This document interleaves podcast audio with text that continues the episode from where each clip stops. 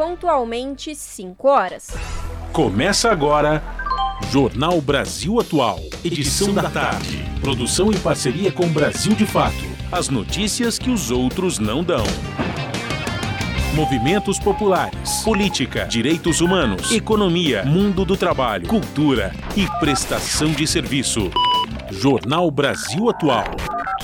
Edição da tarde. Olá, boa tarde. Hoje é terça-feira, dia 17 de janeiro de 2023. Está começando mais uma edição do Jornal Brasil Atual, com a apresentação de Ana Rosa Carrara e eu, Larissa Borer. E estas são as manchetes de hoje. Pesquisa IPEC: 64% dos brasileiros acreditam que o governo Lula está no caminho certo. Pesquisa divulgada nesta segunda mostra ainda que 55% dos brasileiros acreditam que o governo será ótimo ou bom. Crescimento econômico com responsabilidade fiscal e justiça social, fortalecimento da democracia e respeito ao meio ambiente são mensagens principais transmitidas pelo governo brasileiro no Fórum Econômico Mundial que acontece em Davos, na Suíça. Tarciana Medeiros é a primeira mulher a assumir a presidência do Banco do Brasil em 214 anos. Procuradoria-Geral da República denuncia e pede prisão de 39 suspeitos de depredação do Congresso Nacional. Ministro do Tribunal Superior Eleitoral inclui minuta do golpe e investigação contra Bolsonaro. O documento foi anexado à ação que apura ataque do ex-presidente ao processo eleitoral durante reunião com embaixadores. Pastoral Carcerária denuncia aumento de quase 40% em caso de tortura em presídios.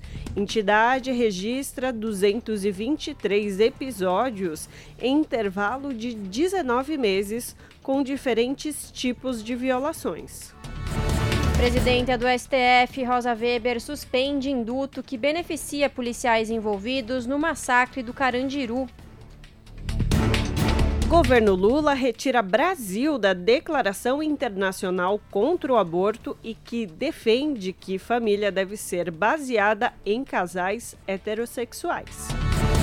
São 5 horas mais 2 minutos pelo horário de Brasília. Participe do Jornal Brasil Atual por meio dos nossos canais no Facebook, facebook.com.br Rádio Brasil Atual. No Instagram, arroba Rádio Brasil Atual. No Twitter, arroba RA Brasil Atual. Ou pelo WhatsApp. O número é 11 96893 7672. Você está ouvindo? Jornal Brasil Atual, edição da tarde. Uma parceria com Brasil de Fato. Na Rádio Brasil Atual. Tempo e temperatura. A terça-feira é de calor e muitas nuvens aqui na capital paulista. Os termômetros marcam 31 graus e pode ter pancadas de chuva ainda nesta tarde e à noite. Na madrugada, os termômetros vão ficar entre 18 graus, mas sem chuva. A tarde também é de sol e pode ter pancadas de chuva que se estendem até a noite na região do ABC.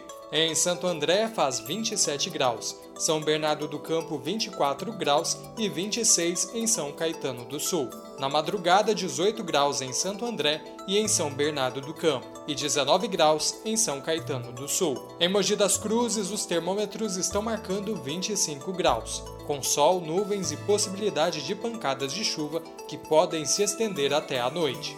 Já em Sorocaba está mais quente, 31 graus, e também poderá contar com pancadas de chuva até a noite. Durante a madrugada, a temperatura pode cair para os 20 graus tanto em Mogi quanto em Sorocaba. Daqui a pouco eu volto para falar a previsão de amanhã.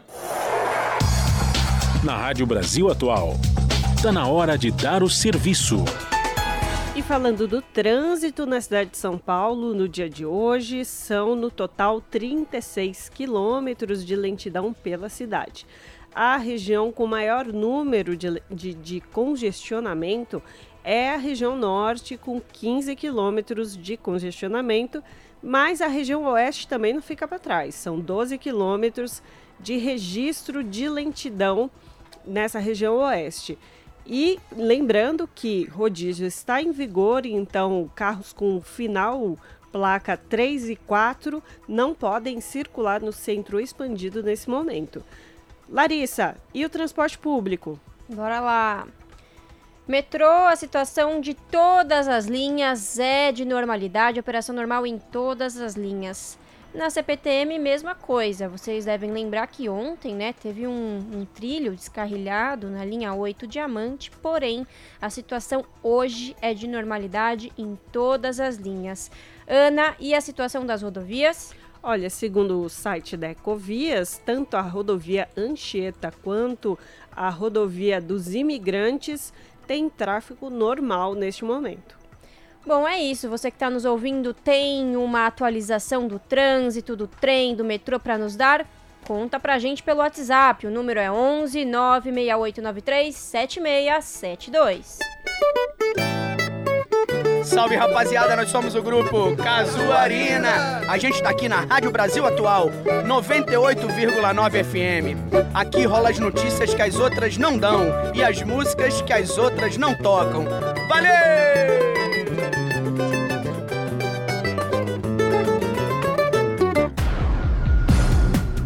Jornal Brasil Atual. Edição da tarde. 5 horas 6 minutos. IPEC: 64% dos brasileiros acreditam que o governo Lula está no caminho certo. Pesquisa divulgada nesta segunda mostra ainda que 55% dos brasileiros acreditam que o governo será ótimo ou bom. Mais informações com Talita Pires do Brasil de Fato. Uma nova pesquisa divulgada nesta segunda-feira traz números positivos sobre as expectativas da população após o início do governo de Luiz Inácio Lula da Silva, do PT. De acordo com o levantamento do IPEC, 64% dos entrevistados consideram que as medidas adotadas pelo governo até aqui estão no caminho certo.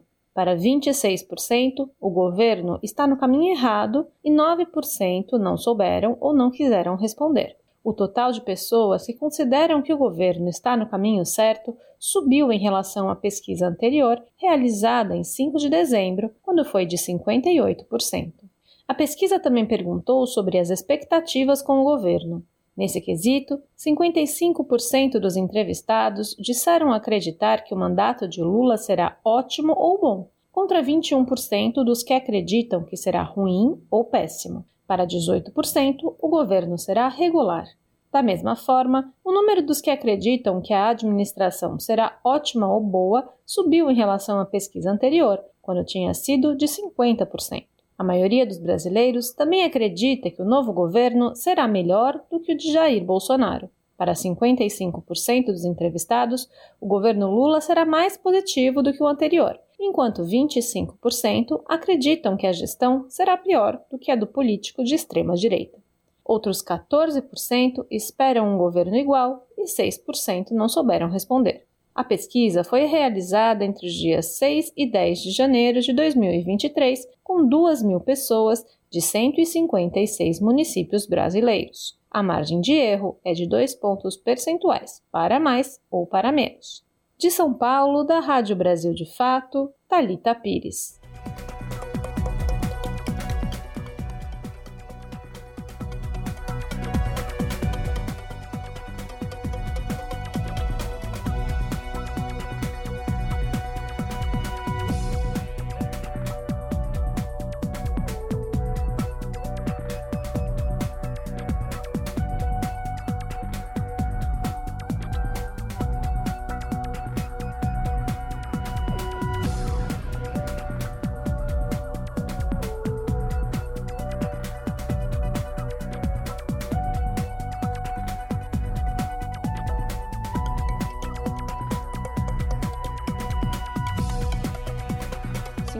Horas 9 minutos.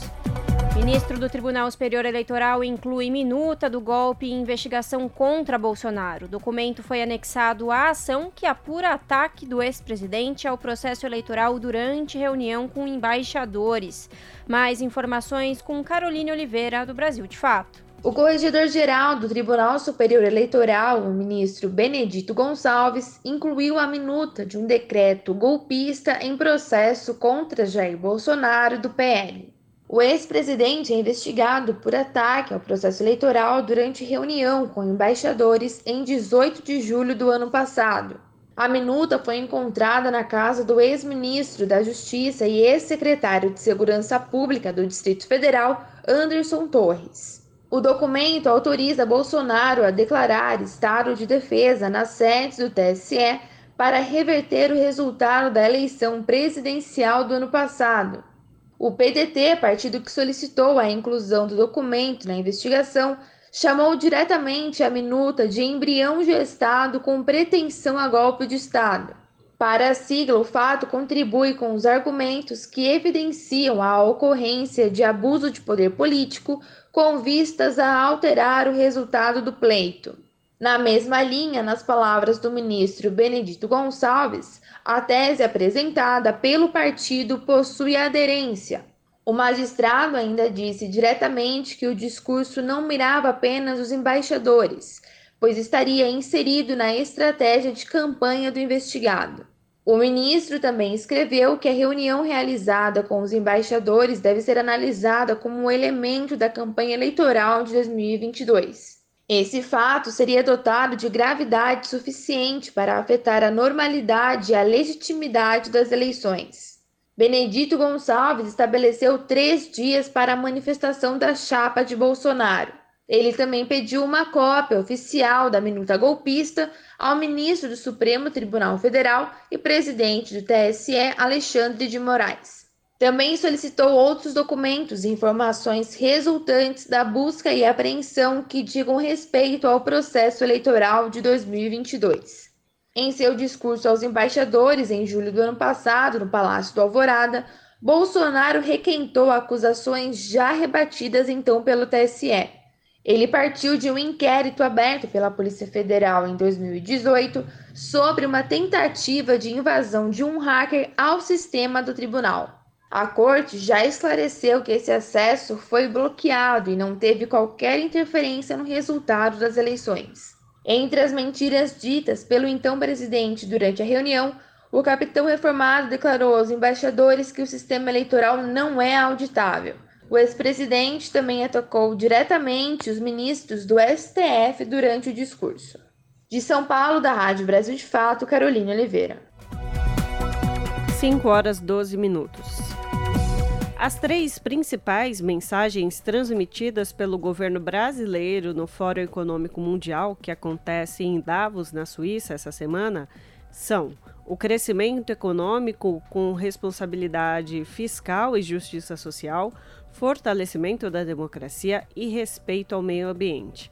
Acompanhe a reportagem de Lucas Por Deus Leon, da Rádio Nacional crescimento econômico com responsabilidade fiscal e justiça social, fortalecimento da democracia e respeito ao meio ambiente são os três principais recados que o governo brasileiro quer transmitir no Fórum Econômico Mundial, segundo informou o ministro da Fazenda, Fernando Haddad. O encontro de Davos, na Suíça, ocorre em meio aos temores de uma recessão global Segundo pesquisa realizada pelo Fórum Econômico Mundial, a maioria dos economistas-chefes dos setores públicos e privados entrevistados espera uma retração da economia mundial neste ano. Para o ministro da Fazenda, Fernando Haddad, o Brasil pode fugir dessa recessão. Se a agenda que nós estamos propondo avançar, novo arcabouço fiscal primeiro semestre, reforma tributária primeiro semestre, as medidas para democratizar o acesso a crédito, se a gente tiver essa agenda de parceria público-privada, o Brasil não tem por que não decolar. Além de Haddad, o governo mandou a Davos a ministra do Meio Ambiente e da Mudança do Clima, Marina Silva. Em um debate nesta segunda-feira no fórum, Marina argumentou que é possível triplicar a produção de alimentos sem precisar desmatar. Nós podemos dobrar, triplicar a produção agrícola do Brasil sem precisar derrubar mais uma árvore. Esse é o desafio que está colocado pelo presidente Lula para mim, para o ministro de Agricultura, fazer a transição para uma agricultura sustentável. Isso precisa de conhecimento, precisa de inovação, precisa de tecnologia.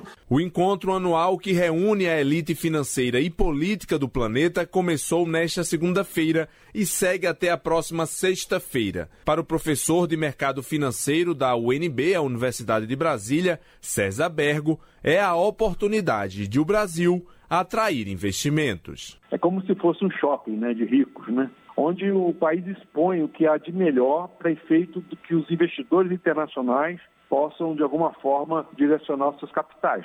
Então, tanto o lado político, né, o país mostrando nessa vitrine o equilíbrio político, mesmo que tenha passado algumas dificuldades é, esses dias, mas, de qualquer forma, vence a democracia, né, isso vai ser colocado lá. E existe um empenho, realmente, é, na ida de Marina, mostrar que o Brasil tem compromissos no setor de meio ambiente e isso agrada aos investidores. O tema do Fórum Econômico Mundial de 2023 é Cooperação em um Mundo Fragmentado e deve reunir 1.700 líderes empresariais e 400 líderes políticos, entre chefes de Estado e ministros de governo. Da Rádio Nacional, em Brasília, Lucas Por Deus Leon. 5 horas 16 minutos presidente da Câmara, Arthur Lira, diz que mesmo parlamentares podem ser punidos pelo vandalismo no Congresso. Lira afirmou ainda que está discutindo com a segurança pública do Distrito Federal sobre a posse dos parlamentares no dia 1 de fevereiro. Segundo ele, é importante que todos tenham um plano de segurança bastante rígido que garanta as solenidades no Congresso. Reportagem de Luiz Gustavo Xavier. O presidente da Câmara dos Deputados, Arthur Lira, afirmou que todos os agentes públicos que tiveram alguma responsabilidade nos atos de vandalismo cometidos no dia 8 de janeiro contra os prédios públicos dos três poderes serão responsabilizados, mesmo se forem parlamentares. Lira chamou atenção ainda para o fato de haver parlamentares divulgando informações inverídicas de que não houve invasão à Câmara e destacou que esses deputados responderão por essas falas. Lira fez uma visita ao prédio do batalhão da Polícia Militar, que pertence à Câmara e fica localizado próximo à Praça dos Três Poderes, acompanhado da governadora do Distrito Federal em exercício, Celina Leão, e o interventor federal na segurança do DF, Ricardo Capelli. Questionado pela imprensa se ele acredita que o ex-presidente Bolsonaro deva ser responsabilizado pelos atos por instigar seus apoiadores a radicalizar, Lira afirmou que cada um responde por seus atos e discursos. Cada um responde pelo que faz, não é? Então é como eu disse, o meu CPF é um, o CPF do presidente Bolsonaro é outro. Nós temos que ter calma nesse momento, investigar todos os aspectos. E a nossa fala ela não muda. Todos, todos que praticaram e contribuíram para esses atos de vandalismo devem ser severamente punidos. Todos, todos que tiverem responsabilidades vão responder. Inclusive parlamentares que andam difamando e mentindo com vídeos dizendo que praticamente houve inverdades nas agressões que a Câmara dos Deputados sofreu no seu prédio. Lira afirmou ainda que está discutindo com a Segurança Pública do Distrito Federal sobre a posse dos parlamentares no dia 1 de fevereiro. Segundo ele, é importante que todos tenham um plano de segurança bastante rígido que garanta as solenidades no Congresso. Da Rádio Câmara de Brasília, Luiz Gustavo Xavier. 5 horas e 18 minutos. O ministro de Minas e Energia, Alexandre Silveira, afirmou nesta terça-feira que estuda instalar câmeras e utilizar drones para fazer a segurança de torres de transmissão de energia elétrica. Silveira deu a declaração após ter participado de uma reunião com representantes das empresas do setor elétrico, a Agência Nacional de Energia Elétrica, ANEEL, e do Operador Nacional do Sistema Elétrico, ONS. Segundo a ANEEL, desde o último dia 8, quatro torres foram derrubadas, três em Rondônia e uma no Paraná. Além disso, outras 12, 12 ficaram danificadas. Quatro no Paraná, duas em São Paulo e seis em Rondônia. Em todos os casos, não houve interrupção de fornecimento de energia. Os ataques com começaram no dia em que os vândalos bolsonaristas radicais invadiram e depredaram o Congresso Nacional, o Palácio do Planalto e o Supremo Tribunal Federal em Brasília. E a Procuradoria-Geral da República denuncia e pede prisão de 39 suspeitos de depredação do Congresso Nacional. Foi solicitado também o bloqueio de bens no valor de 40 milhões de reais para reparação dos danos provocados pela depredação. Mais informações com Felipe Mendes, do Brasil de Fato. A Procuradoria-Geral da República denunciou 39 pessoas ao Supremo Tribunal Federal nesta segunda-feira, dia 16. Elas são acusadas de invadir e depredar a sede do Congresso Nacional durante os atos golpistas ocorridos em 8 de janeiro. A denúncia pede a condenação dos acusados que invadiram o Senado e a prisão preventiva dos envolvidos. Foi solicitado ainda o bloqueio de bens no valor de 40 milhões de reais para a reparação dos danos provocados pela depredação. A Procuradoria não divulgou os nomes das pessoas envolvidas. Os denunciados responderão pelos seguintes crimes: associação criminosa armada, abolição violenta do Estado Democrático de Direito, golpe de Estado, dano qualificado pela violência, grave ameaça com emprego de substância inflamável contra o patrimônio da União e com considerável prejuízo para a vítima, além de deterioração de patrimônio tombado. O documento defende ainda a decretação de medidas cautelares contra os denunciados. Não houve denúncia por terrorismo, porque a lei exige que os atos sejam praticados com motivação de xenofobia, discriminação ou preconceito de raça, cor, etnia ou religião. Essas motivações não foram verificadas até o momento pode haver novas denúncias com o decorrer das investigações. Da Rádio Brasil de Fato, com informações da redação em São Paulo, locução Felipe Mendes. Você está ouvindo? Jornal Brasil Atual, edição da tarde. Uma parceria com Brasil de Fato. 5 horas 21 minutos. O que é e como deve ser utilizado o cartão corporativo? Os gastos do cartão de pagamento do governo federal utilizado por Bolsonaro chegaram a 27 milhões.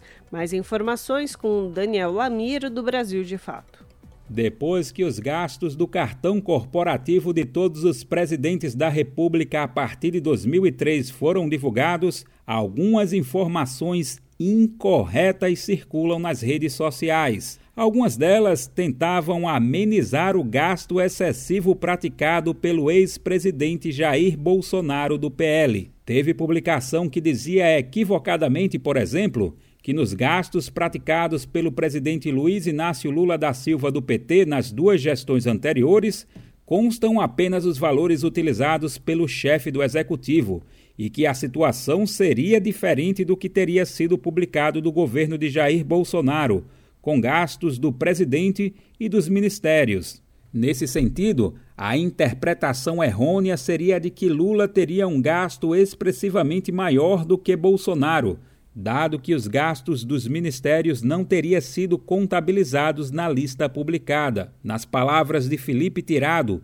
pesquisador associado do Centro de Estudos sobre Justiça de Transição da Universidade Federal de Minas Gerais, a relação de gastos que foi disponibilizada diz respeito a gastos dos cartões corporativos diretamente ligados ao presidente da República.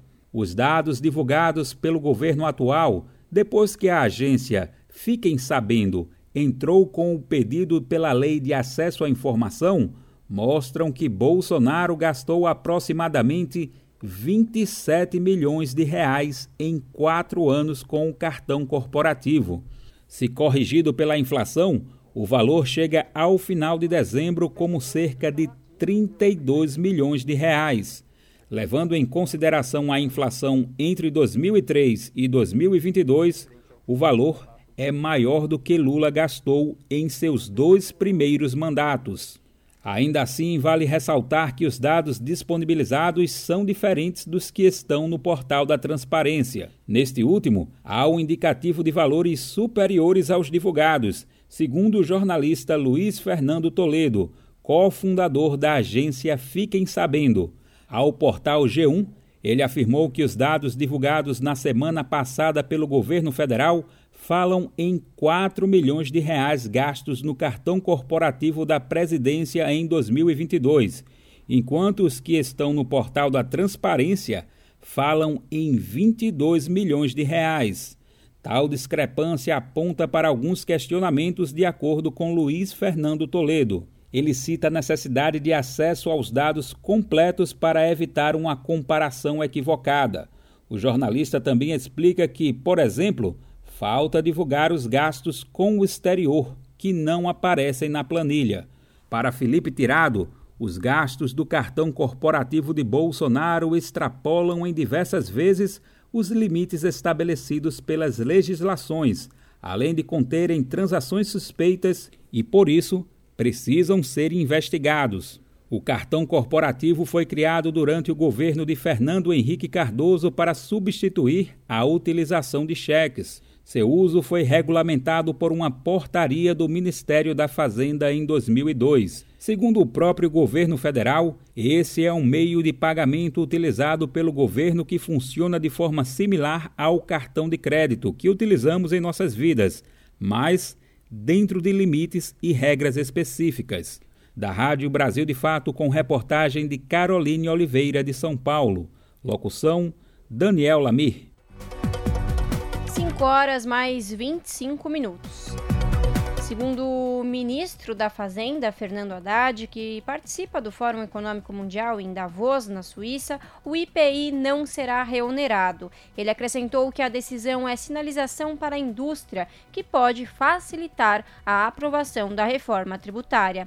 A reportagem é de Lucas Por Deus Leon, da Rádio Nacional. O ministro da Fazenda, Fernando Haddad, informou nesta segunda-feira que o governo decidiu não reonerar o IPI, o Imposto sobre Produtos Industrializados.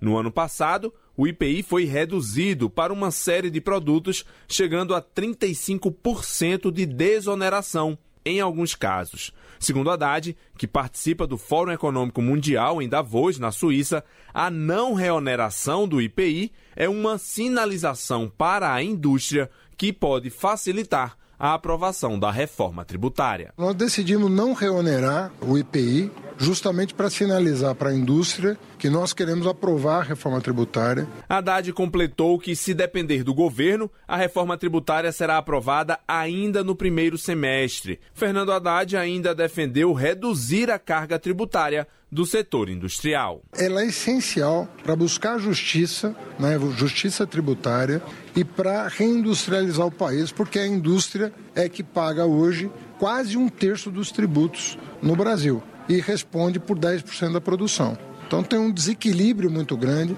em relação à indústria. O Brasil, que na década de 1980 chegou a ter 34% do PIB no setor industrial, sofreu um processo de desindustrialização desde então.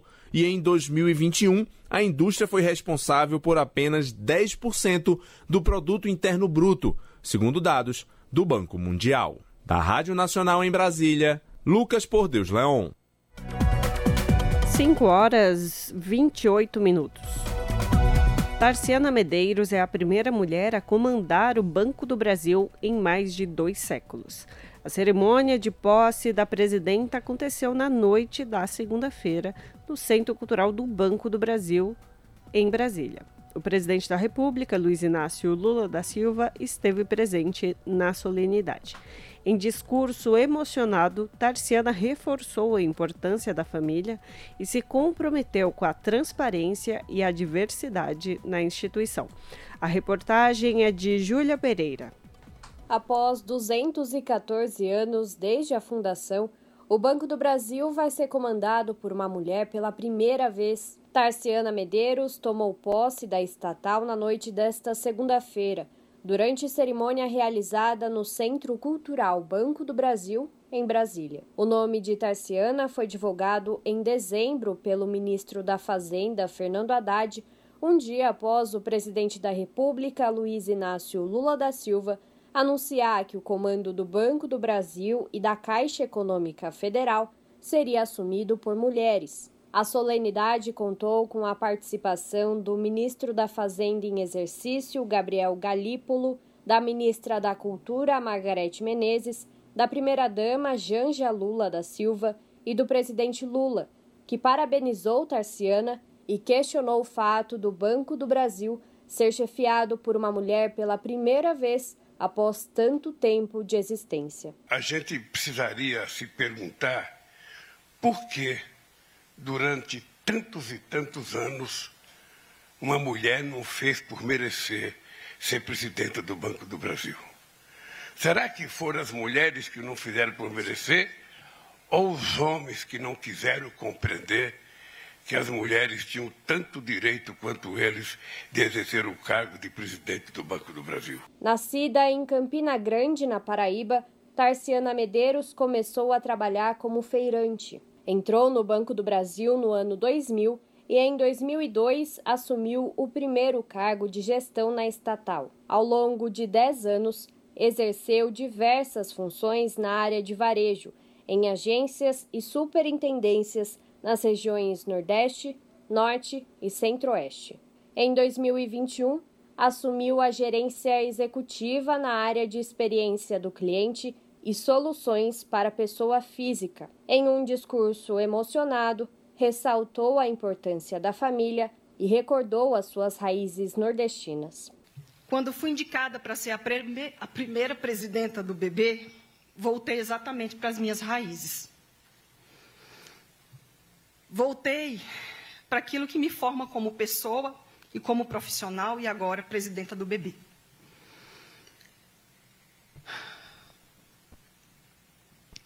Quando eu recebi a indicação, a primeira coisa que eu fiz foi ligar para a manhã e para a titia.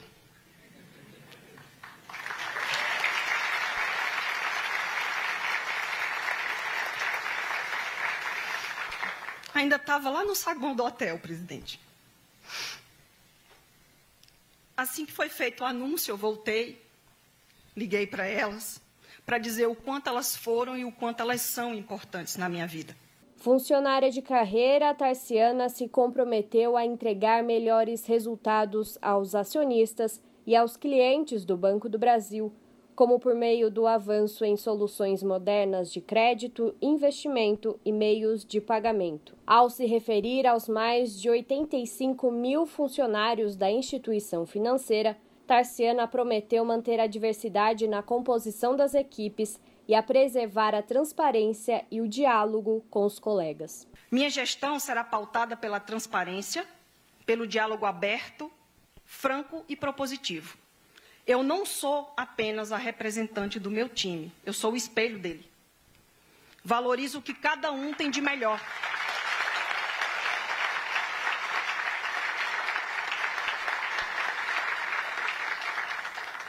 Valorizo o que cada um tem de melhor. Apoio para que sejam pessoas plenas e motivadas a expressar todo o seu potencial. Sei que não faço nada sozinha mas engajo pessoas alinhadas com o mesmo propósito. Saber que posso fazer a diferença na vida das pessoas, isso me motiva. E conto com cada um de vocês. Após o discurso de Tarciana Medeiros, na mesma cerimônia, foi feito o lançamento oficial do edital de patrocínio para projetos culturais que farão parte da programação do Centro Cultural Banco do Brasil até 2025. A novidade foi anunciada pela ministra da Cultura, Margarete Menezes. Os conceitos do edital, lançado pelo Banco do Brasil, estão sintonizados com as nossas políticas e terão como pilares as principais características da cultura brasileira: diversidade, identidade, contemporaneidade, criatividade.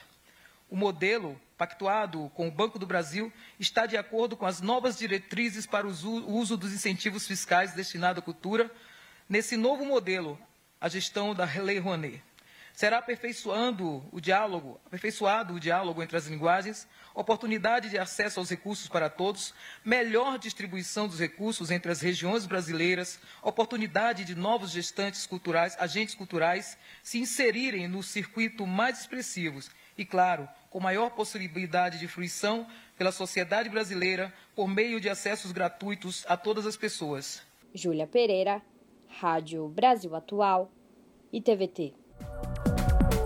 5 horas 34 minutos. A Fundação Getúlio Vargas aponta que as exportações em 2022 cresceram 19%. De acordo com a análise do FGV Ibre, em 2023 as projeções sinalizam para um menor crescimento da economia mundial. Mais detalhes com Fabiana Sampaio, da Rádio Nacional. Em 2022, o valor das exportações no país cresceu 19% e das importações 24% em relação ao ano de 2021. O resultado levou a um superávit na balança comercial de mais de 61 bilhões e 800 milhões de dólares, 400 milhões superior ao de 2021. As informações do IBRE, Instituto Brasileiro de Economia da FGV, foram divulgadas nesta segunda-feira. A melhora das vendas para a China em novembro e dezembro dezembro contribuíram para o resultado com saldos superiores ao mesmo período de 2021. O superávit da agropecuária aumentou e o da extrativa reduziu. As restrições da oferta agrícola associada à guerra na Ucrânia e questões climáticas elevaram os preços agrícolas. Na área extrativista, preços e volume das exportações recuaram com o desempenho do minério de ferro desfavorável. Também houve aumento do déficit da indústria de transformação, que segundo o FGV Ibre, é recorrente na balança comercial no Brasil desde 2009. De acordo com a análise do FGV Ibre, em 2023, as projeções sinalizam para um menor crescimento da economia mundial do que em 2022 e de uma taxa de crescimento do Brasil abaixo de 1%. Exportações e importações menores seriam esperadas. A análise afirma que os preços agrícolas não devem acelerar com o fim do efeito das secas e substituição das fontes de grãos da Ucrânia e da Rússia e que a melhora das exportações vai depender mais do volume exportado. Da Rádio Nacional no Rio de Janeiro, Fabiana Sampaio. 5 horas 36 minutos.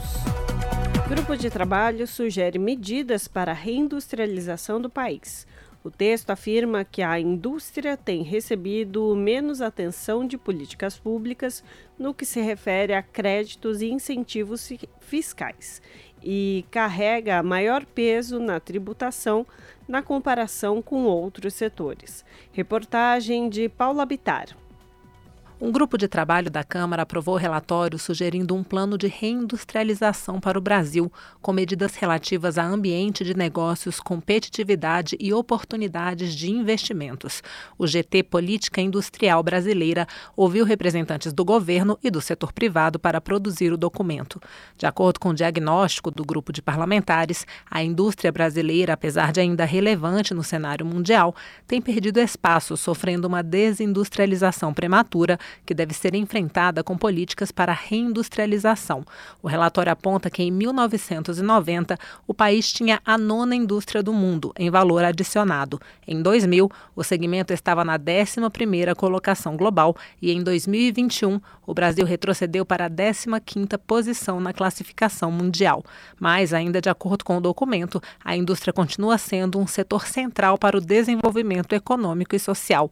Cada um real produzido na indústria gera gera R$ 2,43 na economia brasileira, enquanto cada um real na agropecuária e no setor de comércio e serviços geram R$ 1,75 e R$ 1,45, respectivamente, segundo a CNI. O texto afirma que a indústria tem recebido menos atenção de políticas públicas no que se refere a crédito e incentivos fiscais e carrega maior peso na tributação na comparação com outros setores. Em 2021, a indústria deteve 12,1% das renúncias fiscais e a agricultura 18,1%, enquanto os subsídios creditícios e financeiros compreenderam 1,8 bilhão de reais para a indústria e 10,5 bilhões de reais para a agropecuária. O plano de reindustrialização para o Brasil apresentado pelo GT tem três eixos. No eixo ambiente de negócios, o relatório afirma que é fundamental a aprovação de uma reforma tributária que unifique tributos indiretos na forma de um imposto sobre o valor adicionado, de maneira que seja reduzida a complexidade tributária e o tempo gasto para pagamento de tributos, assim como o contencioso fiscal existente no país. O grupo também sugere a ampliação da desoneração da folha de pagamentos e a oferta de crédito compatível com a realidade internacional. De acordo com o relatório, o contexto do crédito requer o fortalecimento do Banco Nacional de Desenvolvimento Econômico e Social.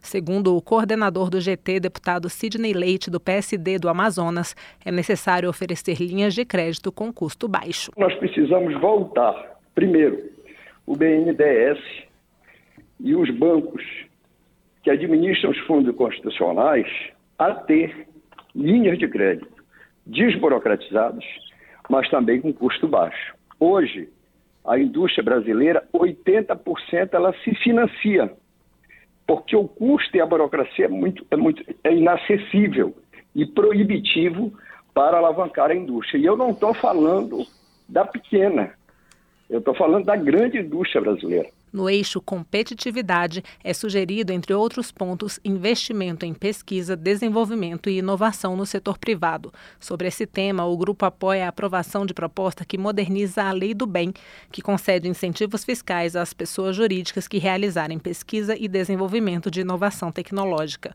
No eixo oportunidades, uma das sugestões é estabelecer um plano nacional de semicondutores com prioridade de financiamento, capacitação e estímulos ao desenvolvimento do setor. O documento também afirma que a base natural e tecnológica brasileira também deve ser direcionada ao aproveitamento das oportunidades em energias renováveis, em particular no hidrogênio verde. Ao mesmo tempo, a expansão do mercado de crédito de carbono pode trazer recursos para o desenvolvimento produtivo, a exemplo do financiamento das reservas de floresta. No campo da regulação, segundo o GT, devem ser incentivadas as parcerias público-privadas. Da Rádio Câmara de Brasília, Paula Bitar. 5 horas 40 minutos. Portaria assinada pelo ministro da Educação, Camilo Santana, e publicada no Diário Oficial nesta terça-feira, reajusta o piso salarial dos professores da educação básica em cerca de 15%. Acompanhe mais detalhes com Lucas Por Deus Leão. O piso salarial dos professores da educação básica da rede pública foi reajustado em cerca de 15%, passando de R$ 3.845 para R$ 4.420. A portaria definindo o reajuste foi publicada nesta terça-feira no Diário Oficial da União e assinada pelo ministro da Educação, Camilo Santana. A Lei do Piso Nacional dos Professores determina o reajuste em todo mês de janeiro, com base na atualização do custo anual do aluno da rede pública urbana, que é definido pelo Fundeb, o Fundo para o Financiamento da Educação Básica. Com a decisão, a Confederação Nacional dos Municípios convocou a imprensa nesta tarde para falar do impacto do novo piso sobre os cofres municipais. Por outro lado, a CNTE, Confederação Nacional dos Trabalhadores em Educação, lembra que a lei do piso do magistério permite ao gestor municipal solicitar mais recursos da União, como explicou Heleno Araújo, presidente da CNTE. Que na própria lei do piso é afirmado que se o município, usando da transparência, provar que com os recursos que recebe da educação ele não tenha condições de pagar o piso, ele pode recorrer à União para que a União faça a complementação desses valores. O piso nacional dos professores da educação básica deve ser pago integralmente aos docentes que cumprem 40 horas semanais. Como o piso é a referência para o professor no início da carreira, os sindicatos cobram que o reajuste seja aplicado para todos os professores, que muitas vezes, ao receberem acima do piso, continuam com os salários congelados. Da Rádio Nacional em Brasília, Lucas Por Deus. Custo de vida, emprego e desemprego, cesta básica, tarifas públicas, salário mínimo. Agora, na Brasil Atual, a análise do DIEESE. E agora, no Jornal Brasil Atual, vamos falar com José Silvestre, que é diretor adjunto do Departamento Intersindical de Estatísticas e Estudos Socioeconômicos, o DIESE. Silvestre fala sobre a reforma tributária, um dos temas tratados por Fernando Haddad, ministro da Fazenda, na sua participação no Fórum Econômico Mundial em Davos. Vamos ouvir. É, é extremamente necessária é, necessário uma, uma reforma tributária. Né? É, é, uma, é uma reforma que não é fácil de ser é, realizada, né? É, mas me parece, e aí é exemplo de que nós temos em diversos países, É fundamental que se tenha uma, uma reforma para poder é, permitir, né, é, primeiro, no nosso caso no Brasil, uma reforma que contemple duas dimensões fundamentais. Uma, uma primeira que seria no sentido mais de é, é, simplificar a estrutura tributária, né? a estrutura tributária brasileira é muito complexa, tem diversos é, tributos, impostos, enfim. E a outra, mais importante ainda, que seria uma, uma reforma tributária que tem um caráter, é, digamos assim, progressivo, ou seja, uh, os, as pessoas que ganham mais, que podem mais, pagam mais proporcionalmente, e as pessoas que ganham menos, ou que ganham muito, ou não pagam, pagam proporcionalmente menor, ou seja, mais adequado com a sua renda. Né? É, Ontem nós vimos declarações dos dois ministros, né, o ministro Haddad da Fazenda e também o ministro do, do Desenvolvimento, Indústria e Comércio, o Geraldo Alckmin, falando é, da necessidade da reforma tributária e, e, duas falas parece que alinhadas, né, o que é positivo do ponto de vista do governo, né, de você ter falando, os ministros falando a mesma, a mesma linguagem, digamos assim, em relação à reforma tributária. Então, isso se a gente perceber também o que, o que ocorre no, no, nos diversos países, uma, uma questão importante é são as alíquotas relativas ao imposto de renda para as pessoas mais ricas. Né? No Brasil, a, a, as alíquotas, a alíquota máxima aqui é 27,5%. Além disso, você ainda tem deduções de, de, de despesas com saúde, educação e assim por diante. Então, é, vamos é, torcer tá certo? Que o governo consiga é, levar essa proposta, porque tem duas, inclusive duas PEC tramitando no Congresso. Eu acho que é um, me parece que no, no, a PEC 45 e se não me falha a memória, a PEC 110. Né? É, vamos ver se os, se os congressistas brasileiros, se o novo Congresso é sensível a fazermos uma reforma é, tributária é, que ajude o Brasil a reduzir a desigualdade, tenha impacto do ponto de vista do crescimento, né? E, e tem uma solução é, mais, digamos assim, mais justa, inclusive do ponto de vista dos, é, dos diversos setores, que a, que a tabela não é reajustada. E é isso, significa, quer dizer, quando você não, reajusta, não reajusta a tabela do imposto de renda, é, os assalariados, as pessoas que ganham menos, vão é, tende a pagar mais proporcionalmente.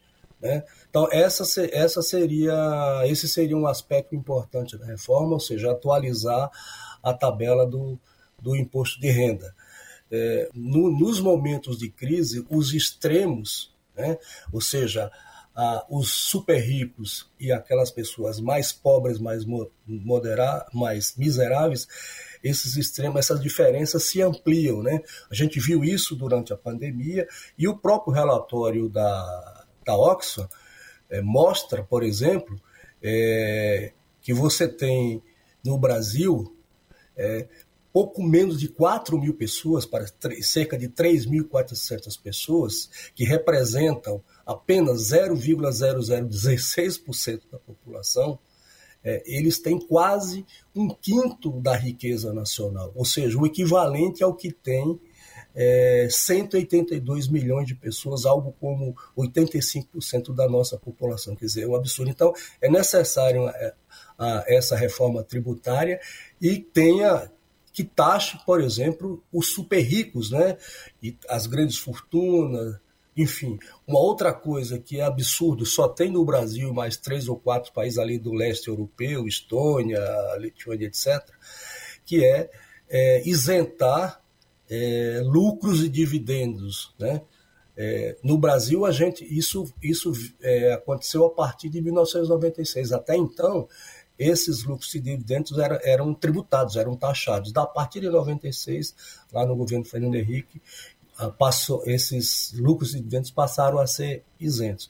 Então, é, reafirmando que é extremamente necessário a gente ter uma, uma reforma tributária, como, como eu já comentei, a gente vê nos, nos diversos países, a alíquota, por exemplo, é, do imposto para os mais ricos, aqui é 27,5%, você tem países é, como a Alemanha, que chega a 47,5%, a Suécia, que é a maior é, alíquota, chega a 61%, Então, é, é, é, e a reforma tributária ela vem também, como o próprio Haddad, o ministro do Desenvolvimento Alckmin, falou, quer dizer, no sentido de também corrigir distorções e injustiças em relação a, aos setores, e particularmente a indústria, né? Então, está sendo dito também que a, a, reforma tributária seria, digamos assim, um impulso para a reindustrialização brasileira, que também é, é, necessário. Quer dizer, a indústria é fundamental para o processo de desenvolvimento. E a reforma tributária é, uma, é, um, é um vetor importantíssimo nisso. É, acho que a, a, a reforma tributária, né, com, com seus efeitos, é, o acesso ao crédito, né, a redução dos juros, né, é, a entrada, que é uma expectativa que se tem no novo governo, e principalmente ah, o Brasil voltando a ter protagonismo na, na agenda ambiental, dizer, isso deve facilitar né, e deve atrair investimentos. Né? É, a, a, a retomada de muitas obras, eu acho que todos esses aspectos devem contribuir aí para a gente melhorar o ambiente né, e a economia brasileira voltar a crescer. Não vai ser fácil, né? É, mas se, essas, se esses aspectos todos se concretizarem, nós temos condições de voltar a, a, a, economia brasileira tem, tem todas as condições de voltar a crescer. Vamos, é isso que todos nós, digamos assim, almejamos, né, para melhorar a distribuição de renda, reduzir a desigualdade, enfim, é, o Estado ter recursos para investimento nas políticas públicas e assim por diante. Acabamos de ouvir José Silvestre, que é diretor adjunto do Departamento Intersindical de Estatísticas e Estudos Socioeconômicos, o DIESE, aqui no Jornal Brasil Atual. 5 horas e 51 minutos. Organização Internacional do Trabalho aponta que cenário de desaceleração econômica em todo o mundo pode fazer crescer a precarização de trabalho no ano de 2023. A reportagem é de Gabriel Correia. O atual cenário de desaceleração econômica global deve forçar mais trabalhadores e trabalhadoras em todo o mundo a aceitarem empregos de menor qualidade neste ano. A previsão é da OIT, a Organização Internacional do Trabalho, em relatório divulgado nesta semana. A atual desaceleração significa que muitas pessoas podem ser obrigadas a optar por uma remuneração mais baixa, trabalhos precários, sem proteção social ou com um número reduzido de horas o crescimento global do emprego será de apenas 1% em 2023, menos da metade que no ano passado. Mas, por causa do aumento populacional, o número de desempregados vai subir cerca de 3 milhões, chegando a quase 6% da população mundial. De acordo com o professor de economia da Universidade de Brasília, César Bergo, o isolamento social durante a pandemia antecipou mudanças no perfil do trabalhador que as garantias formais de segurança social não puderam acompanhar. Então, com relação ao trabalhador, entende ele muitas vezes que ele vai ter um ganho melhor se ele for um autônomo. Né? Acaba gerando uma certa ilusão, porque ele não tem a cobertura social, muitas vezes precisa de um tratamento de saúde ou mesmo férias, né? E ele não vai ter isso. Então, muitas vezes, acaba de alguma forma criando uma ilusão. Segundo a Organização Internacional do Trabalho, Todo esse cenário é motivado por fatores como a guerra na Ucrânia, a alta da inflação em vários países e a opção por políticas monetárias mais restritivas. Para o economista César Bergo, novas formas de educação e o planejamento de mudanças permanentes nas cadeias de produção serão dois desafios necessários para superar essa situação. É, muitas atividades braçais elas vão deixar de existir e acaba de alguma forma sendo necessária a ação do governo, tanto no ponto de vista é, educacional, como de gestão também e formação dos gestores das próprias empresas.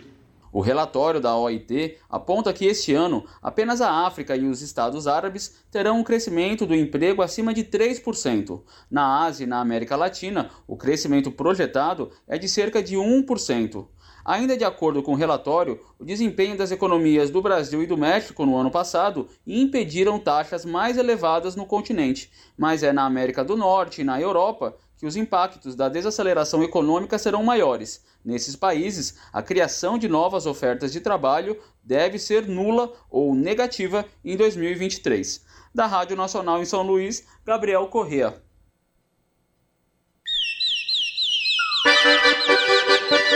Te aproxega, vivente. Comece agora o Alimento é Saúde.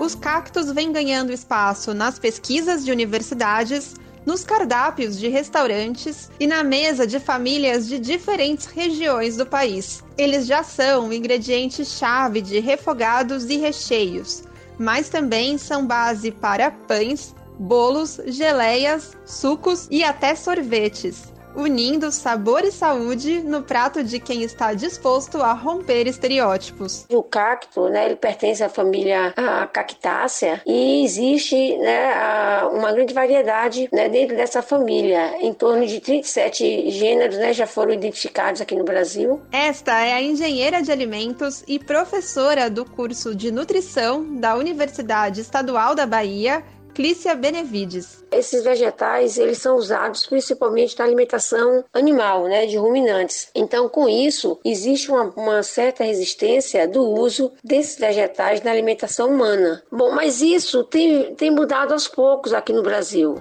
Saiba que muito provavelmente você já tenha comido e se deliciado com cactos, como por exemplo com a Ora pronobis, uma das únicas cactáceas com folhas ou com a pitaia, fruto de uma espécie de cactus muito valorizada comercialmente. Mas além das espécies mais convencionais, é possível preparar receitas deliciosas com xique-xique, facheiro, coroa de frade, palma e mandacaru, por exemplo. Como a variedade de espécies é grande, o teor nutricional de cada uma também varia. Mas em geral, os cactos apresentam alguns nutrientes em comum, como explica a pós-doutora em Engenharia de Alimentos, Débora Teiro. De uma forma geral, os cactos eles são compostos por vitaminas, por minerais, por carboidratos e concentrações bem significativas de proteínas e de lipídios. Fibras também, né? Tem bastante nos cactos. Eles têm muita concentração de água, né? Eles são ricos em águas, então eles também colaboram para a hidratação do nosso corpo. Além disso, é, tem compostos bioativos e potencial antioxidante. Entre as principais vitaminas presentes nos cactos estão a vitamina C e a vitamina B1, além de cálcio, sódio e proteínas. Até hoje, nenhum estudo identificou contraindicações no consumo de cactos, mais um incentivo para experimentar essa iguaria quando tiver oportunidade. Além de garantir segurança alimentar e nutricional, o consumo de cactos pode fortalecer a cultura tradicional e valorizar espécies nativas e receitas ancestrais. A cozinha tradicional reflete a identidade regional e local e, como eu sou descendente de cearenses, os cheiros, os sabores do sertão dialogam com minhas memórias gustativas. E assim, cozinhar e comer os alimentos da caatinga, como os cactos, ou mesmo especiarias, né, como a umburana de cheiro, para mim é como um retorno ao lar, à casa dos meus pais, à casa dos meus avós, à casa dos meus ancestrais. Estamos ouvindo a gastróloga e historiadora Warisleda Alencar Moreira, de Salvador, que aposta nos cactos em suas receitas em especial na palma forrageira, na hora pronobis e na pitaia. A principal dica eu aprendi com meu pai, que é a seguinte: cuidado porque cacto tem espinho. então, ao manusear uma cactácea, é preciso realmente a gente ter cuidado. A primeira vez que eu coletei o figo da Índia, que é o fruto de um cacto, eu fiquei com a mão cheinha de espinhos miúdos. E aí meu pai dava risada da minha cara e dizia que iria me presentear né, com uma luva de couro para que eu pudesse fazer essa coleta, mas que até o dia que eu fosse para casa dele no interior, que eu poderia usar um chinelo havaiana para coletar essas frutas ou mesmo um pegador de macarrão. Acredite, um pegador de macarrão foi a dica de ouro. Com essa dica importante, o Arisleda conta que o preparo das cactáceas pode ser muito simples e parecido com o que já fazemos com outros legumes. Se alguma vez na vida você já fez alguma preparação com chuchu, você vai saber cozinhar cactos, porque com a palma, mandacaru, chique-chique, tudo que a gente faz com chuchu a gente pode fazer com essas cactáceas, porque elas também têm um bom aporte de minerais, também tem bastante água mas nada de cozinhar cacto ou chuchu somente com água, viu, minha gente? Porque fica aguado e não fica saboroso. É preciso utilizar tempero e, se possível, cozinhar com pouca água, para que esse alimento ele cozinhe também com a, o próprio líquido interno do alimento. A recomendação é que as frutas sejam consumidas in natura e as raquetes cozidas ou refogadas, mesmo na preparação de doces. E então, bora comer cacto? De São Paulo, da Rádio Brasil de Fato, Sara Fernandes.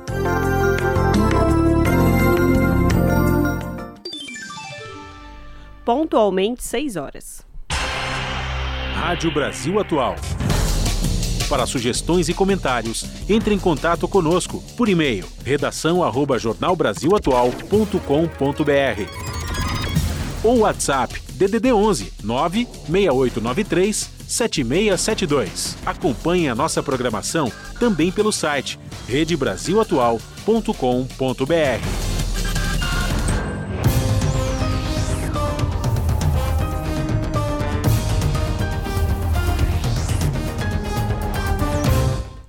E chegou o momento de fazer conexão com a redação do seu jornal para saber quais são os destaques da edição desta terça-feira que começa logo mais às 19 horas na TVT, canal digital 44.1 ou pelo canal do YouTube, youtube.com/redetvt. Com ela, a apresentadora Ana Flávia Quitério. Diga lá, Ana, quais são os destaques dessa terça-feira? Olá, Lares e Ana, uma excelente noite de terça-feira a vocês e a todos os ouvintes da Rádio Brasil Atual. E vamos aos destaques aqui da edição de hoje do seu jornal, que está repleto de informações para vocês. Começando o que acontece já nesta semana, o Fórum Econômico Mundial. É, o evento ele reúne grandes líderes e organizações para debater a economia do mundo. O encontro em Davos, na Suíça, começou em meio aos temores de uma recessão global. E por quê? Porque existe mesmo essa possibilidade. No Brasil, a situação não deve ser muito diferente de outros, não, porém gera menos pessimismo, viu?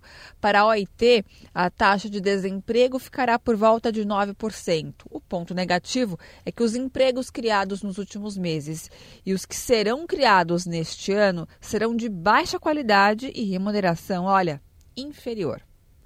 Outro assunto: o governo Lula quer dar atenção especial à saúde mental da população brasileira. Os transtornos mentais e o uso de medicamentos controlados aumentaram muito, viu, gente, durante a pandemia. Os diagnósticos de transtornos psicossociais, eles têm crescido entre a população brasileira e isso reflete na pesquisa de é, dados né, da Organização Mundial da Saúde que revelam que a depressão e a ansiedade aumentaram mais de 25% apenas no primeiro ano da pandemia. No mundo, né, como um todo, quase um bilhão de pessoas, incluindo 14% dos adolescentes que vivem com algum transtorno mental, também agravado por conta da pandemia.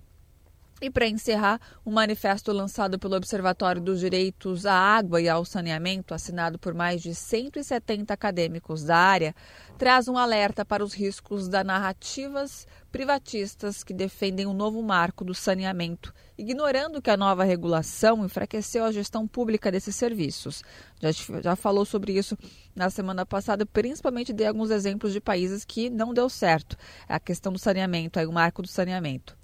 E é, claro, é uma ameaça para a universalização do acesso aos serviços de água e esgoto e que prejudica os mais vulneráveis. Bom, esses foram os destaques da edição de hoje aqui do seu jornal, mas não se esqueçam, nós temos um encontro marcado pontualmente às sete da noite no seu jornal.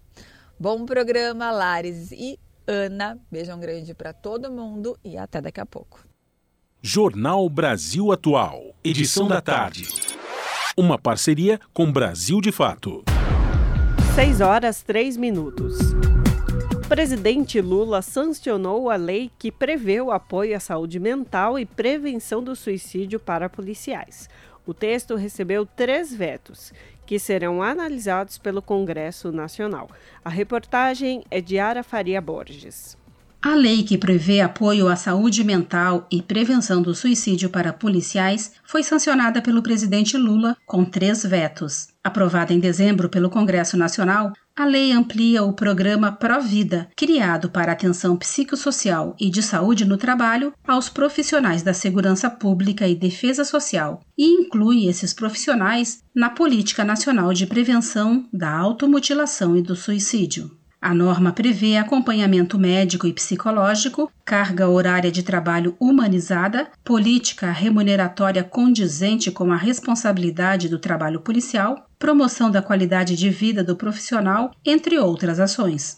A lei também estabelece atenção para os profissionais com quadro de depressão ou ansiedade, estresse e de outras alterações psíquicas que façam uso abusivo de álcool e de outras drogas ou que tenham tentado suicídio. Autor da norma, o senador Alessandro Vieira, do PSDB sergipano, ressaltou que o suicídio entre os policiais é oito vezes maior do que em outras categorias. Quando você acompanha as estatísticas de suicídios no Brasil, os integrantes das forças policiais têm uma média muito maior, um número muito maior de suicídios, tentativas de suicídios, internações por problemas psiquiátricos. É uma consequência da rotina, que é muito dura, e de uma atividade que normalmente não cuida do homem. Então, justamente criar uma série de estruturas de proteção dos policiais para que eles possam prestar o melhor serviço para a sociedade e retornar para suas famílias em segurança. Entre os três vetos ao texto, dois deles retiram a inclusão da Polícia Legislativa na ampliação dos programas programas. Segundo justificou a Presidência da República, com base em dados do Ministério da Justiça, incluí-los aumentaria o escopo do Sistema Único de Segurança Pública, que é de responsabilidade do Poder Executivo,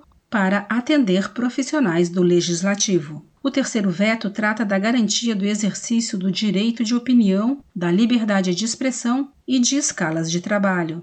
Segundo a Presidência da República, policiais civis e militares e do Corpo de Bombeiros estão sujeitos a regimentos internos e, pela Constituição, subordinados aos princípios da hierarquia e da disciplina. Além disso, conforme a mensagem de veto, essa parte do texto pode levar a diferentes interpretações e gerar insegurança jurídica. Os vetos serão analisados pelo Congresso Nacional e poderão ser mantidos ou derrubados. Da Rádio Senado, Yara Farias Borges. Pastoral Carcerária denuncia aumento de quase 40% em casos de tortura em presídios. Entidade registra 223 episódios em intervalo de 19 meses com diferentes tipos de violações.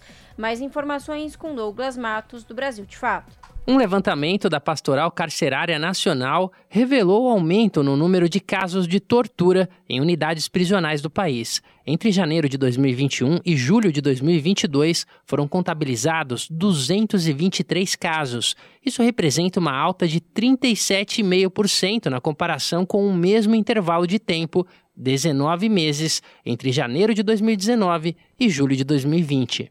Os dados mais recentes constam do relatório Vozes e Dados da Tortura em Tempos de Encarceramento em Massa, apresentado nesta terça-feira. Entre os principais casos listados pelo relatório estão negligência na prestação de assistência material, com 123 registros, agressões físicas, 116 ocorrências, negligência na prestação de assistência à saúde, 106 casos, e tratamento humilhante ou degradante, com 81 ocorrências, além de violações contra familiares de pessoas presas, incluindo a negação de visita.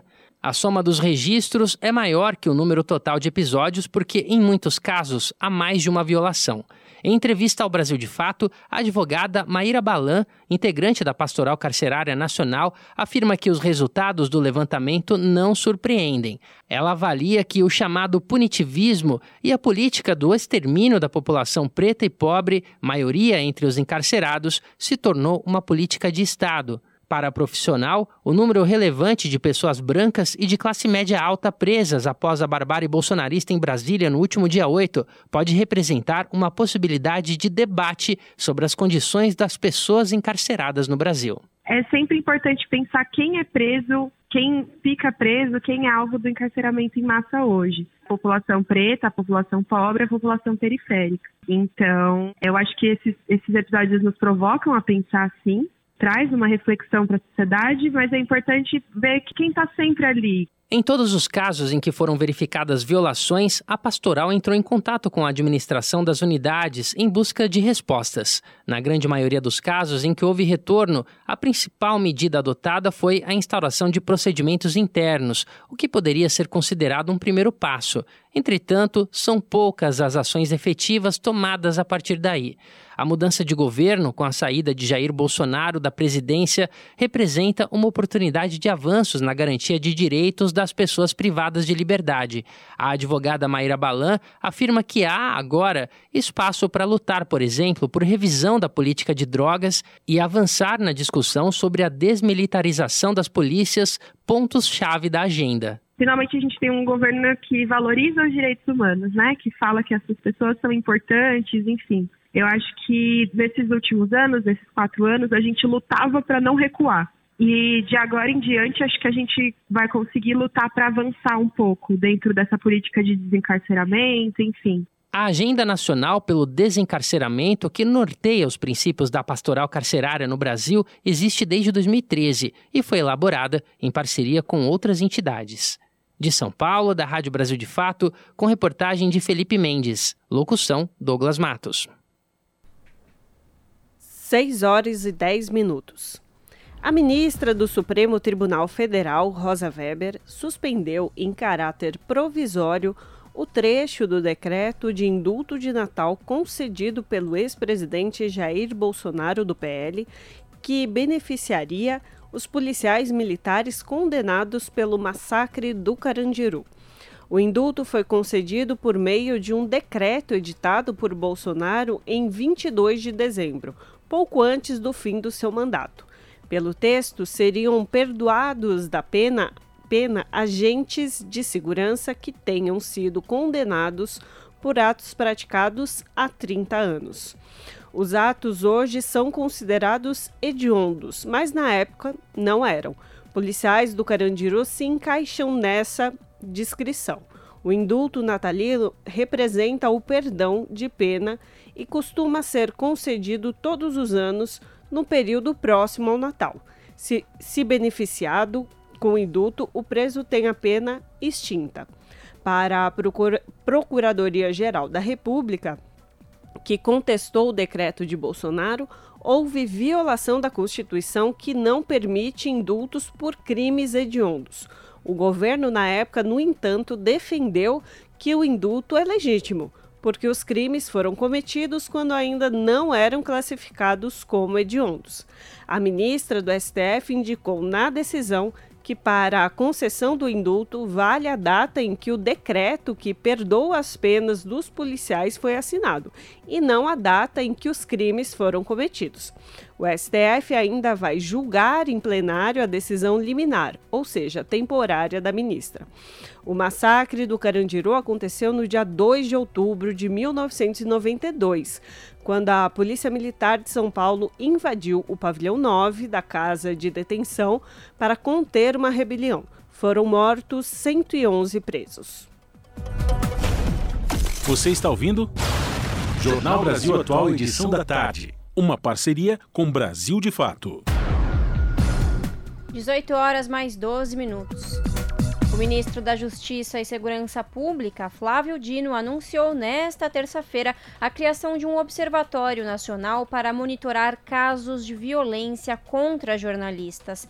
Em uma rede social, Dino escreveu, aspas, acolhendo o pedido das entidades sindicais dos jornalistas, vamos instalar no Ministério da Justiça o Observatório Nacional da Violência contra Jornalistas, a fim de dialogar com o Poder Judiciário e demais instituições do sistema de justiça e da segurança pública, fecha aspas.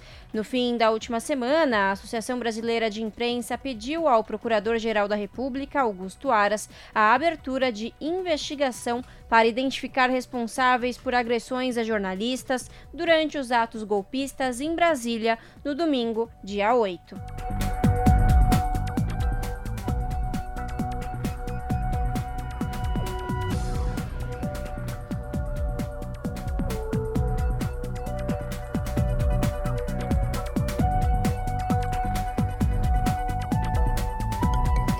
18 horas 14 minutos. O Observatório de Jornalistas de Assassinados da Unesco aponta que um jornalista foi morto a cada quatro dias em 2022. Mais de 50% dos crimes ocorreram em países da América Latina e Caribe. Acompanhe a reportagem de Matson Euler, da Rádio Nacional. Um jornalista ou profissional de mídia foi assassinado a cada quatro dias em todo o mundo em 2022, segundo a Unesco a Organização das Nações Unidas para Educação, Ciência e Cultura. Foram 86 profissionais mortos em todo o mundo no ano passado, um aumento em torno de 50% em relação ao ano de 2021. Segundo o Observatório de Jornalistas Assassinados da Unesco, foram registrados em média 58 assassinatos por ano entre 2019 e 2021. Em relação ao ano de 2022, mais de 50% dos crimes ocorreram em países da América Latina e Caribe. No Brasil, foram três casos. O cearense Givanildo Oliveira, assassinado em Fortaleza, Ceará, em fevereiro, o inglês radicado no Brasil Don Phillips, morto na Amazônia em junho passado, e o empresário e dono de jornal Luiz Carlos Gomes, em Italva, Rio de Janeiro, em agosto. O chefe da área de liberdade de expressão e segurança de jornalistas da Unesco, Guilherme Canella, chama atenção para o cenário em que as mortes ocorreram. A maioria destes crimes é contra jornalistas locais, que não estão envolvidos, por exemplo, na cobertura de conflitos armados ou guerras. São jornalistas que estão cobrindo corrupção, crimes ambientais, violações de direitos humanos e também, claro, conflitos armados. Outro dado alarmante do levantamento é que metade dos jornalistas assassinados foram mortos fora dos seus contextos imediatos de trabalho, muitas vezes em frente dos seus familiares e amigos. Além dos assassinatos, desaparecimentos forçados, sequestros, detenções arbitrárias, assédio e violência digital, principalmente contra mulheres, estão entre os crimes praticados contra os profissionais do setor de mídia e comunicação. Para Canela, esses dados só reforçam a falta de espaços seguros para os jornalistas, para além do campo profissional. Este cenário somente confirma a necessidade de intensificar a implementação de políticas públicas alinhadas com o Plano das Nações Unidas sobre segurança de jornalistas e a questão da impunidade, ou seja, políticas de prevenção, proteção e procuração de justiça para os crimes contra os e as profissionais de imprensa. Em 2018, a Unesco lançou a plataforma Observatório de Jornalistas Assassinados com o objetivo de listar as medidas tomadas para punir crimes cometidos contra profissionais da imprensa e coibir a impunidade, tendo como base as informações fornecidas pelo país no qual a morte foi cometida. Da Rádio Nacional em São Luís, Madison Euler. Você está ouvindo? Jornal Brasil Atual, edição da tarde. Uma parceria com Brasil de Fato. 18 horas e 17 minutos. O governo do presidente Lula retirou o Brasil de uma declaração internacional contra o aborto e que defende que a família deve ser baseada em casais heterossexuais. Este documento ficou conhecido como Declaração de Consenso de Genebra sobre Saúde da Mulher e Fortalecimento da Mulher. Um dos principais pontos da declaração afirma que, abre aspas, não há direito internacional ao aborto nem qualquer obrigação internacional por parte do Estado de financiar ou facilitar o aborto, fecha aspas. O Brasil se tornou membro desta declaração após o documento ter sido assinado pelo governo de Jair Bolsonaro em outubro de 2020. Além do Brasil, o Egito, Hungria, Indonésia, Arábia Saudita, Paquistão, Uganda endossam o documento. Ao todo, 36 países assinaram a declaração. O governo Lula se retira da declaração um dia após o Ministério da Saúde revogar a norma que dificultava o acesso das mulheres ao aborto legal, aqueles previstos por lei. 18 horas 18 minutos. Teve início ontem, segunda-feira, as inscrições para a primeira etapa do Revalida 2023, o Exame Nacional de Revalidação de Diplomas Médicos expedidos por instituição de educação superior estrangeira. Acompanhe os detalhes com Eduardo Cupertino, da Rádio Nacional. Começaram nesta segunda-feira, 16, as inscrições para a primeira etapa do Revalida 2023, o Exame Nacional de Revalidação de Diplomas Médicos expedidos por instituição de educação superior estrangeira. A avaliação é voltada para profissionais graduados no exterior que querem exercer a profissão aqui no Brasil. O exame será aplicado no dia 5 de março em oito capitais: Brasília, Campo Grande, Curitiba, Porto Alegre, Recife, Rio Branco, Salvador e São Paulo.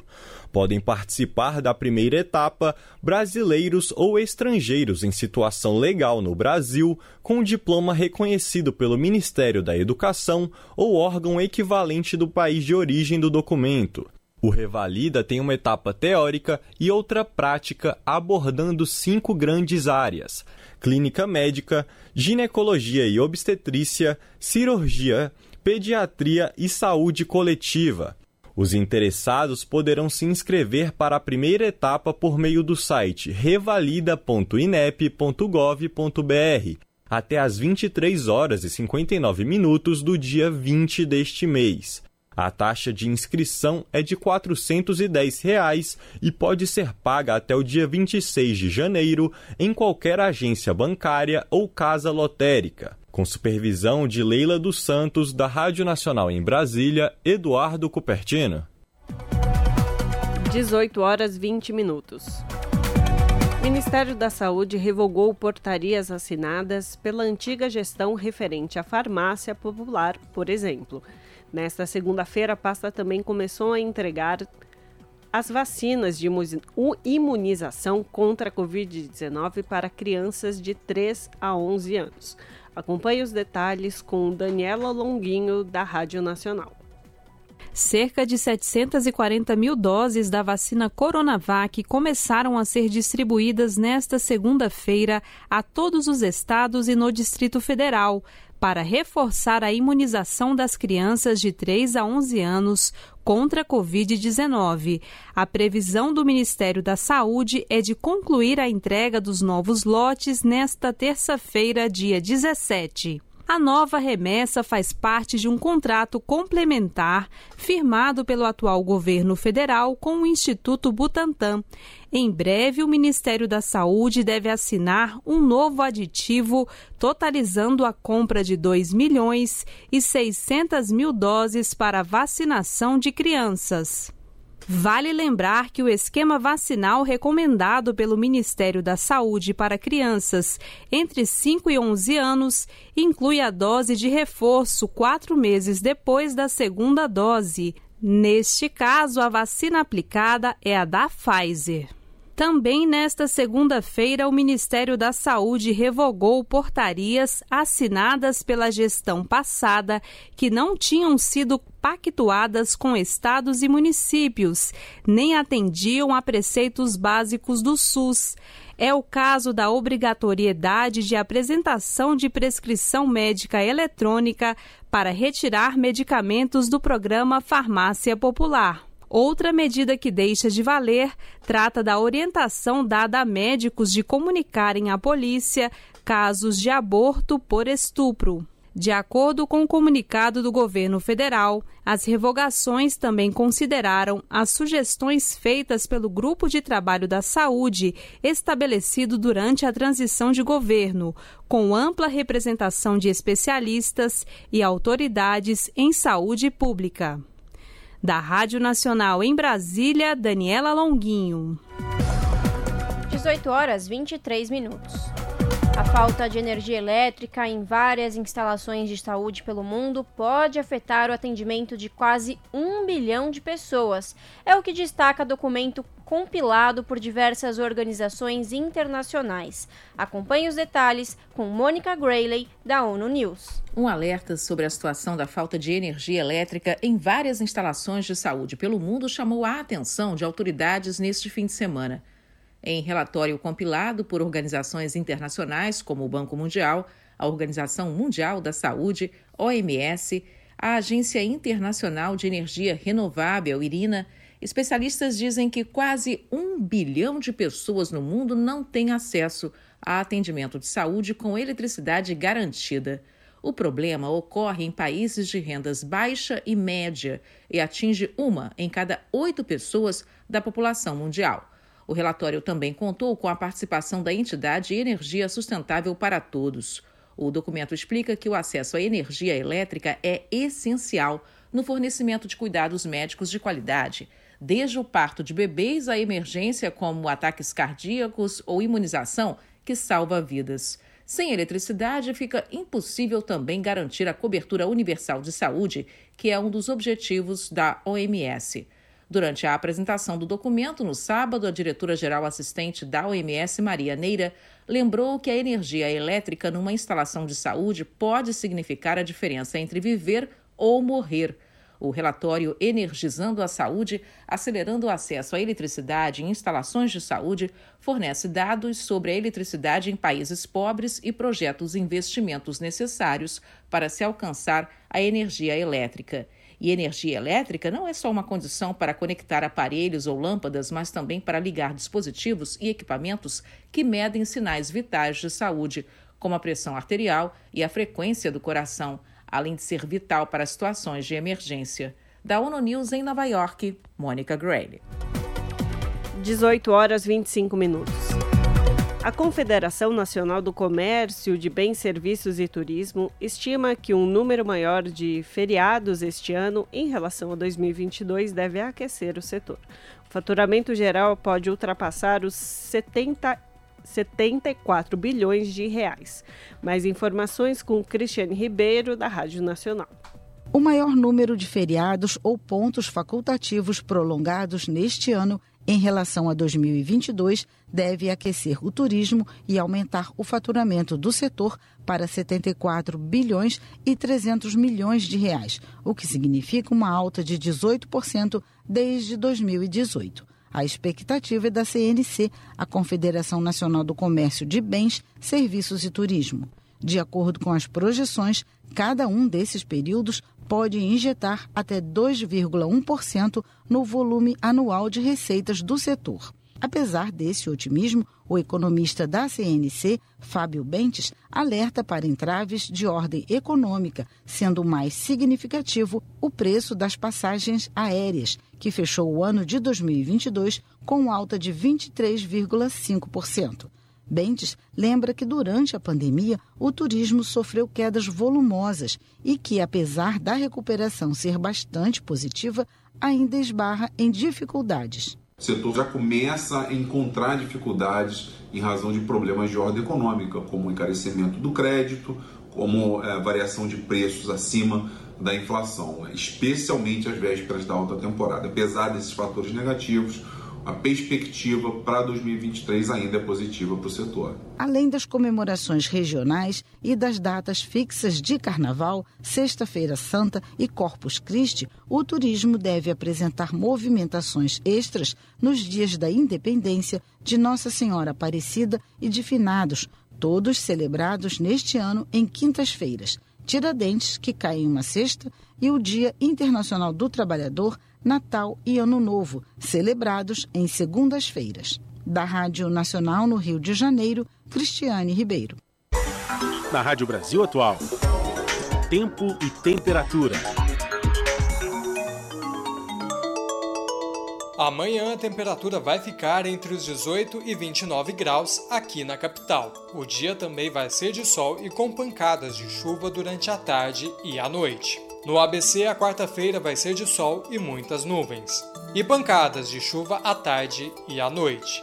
Em Santo André, a mínima vai ser de 18 graus e máxima de 27 graus. Em São Bernardo do Campo, as temperaturas vão ficar entre os 18 e 29 graus, e entre 19 e 30 graus em São Caetano do Sul. Em Mogi das Cruzes, a previsão se repete: sol com aumento de nuvens e pancadas de chuva durante a tarde e a noite. A mínima vai ser de 20 graus e máxima de 30 graus. Em Sorocaba, um pouco mais quente, sol e muitas nuvens e pancadas de chuva à tarde e à noite. A mínima na cidade vai ser de 21 graus e máxima de 32 graus. Camilo Mota, Rádio Brasil Atual. E com a previsão do tempo de Camilo Mota, termina aqui mais uma edição do Jornal Brasil Atual que teve trabalhos técnicos dele, Fábio Balbini, com a apresentação de Ana Rosa Carrara e eu, Larissa Borer. E às 19 horas você fica com a apresentadora Ana Flávia Quitério no comando do seu jornal pela TVT, canal digital 44.1 ou pelo YouTube, youtube.com/redetvt. Às 20 horas você volta aqui para a Rádio Brasil Atual, que tem o programa Já Regou Suas Plantas, com Pedro Comuna. Amanhã, a partir das, das 17 horas, estamos de volta. Tchau!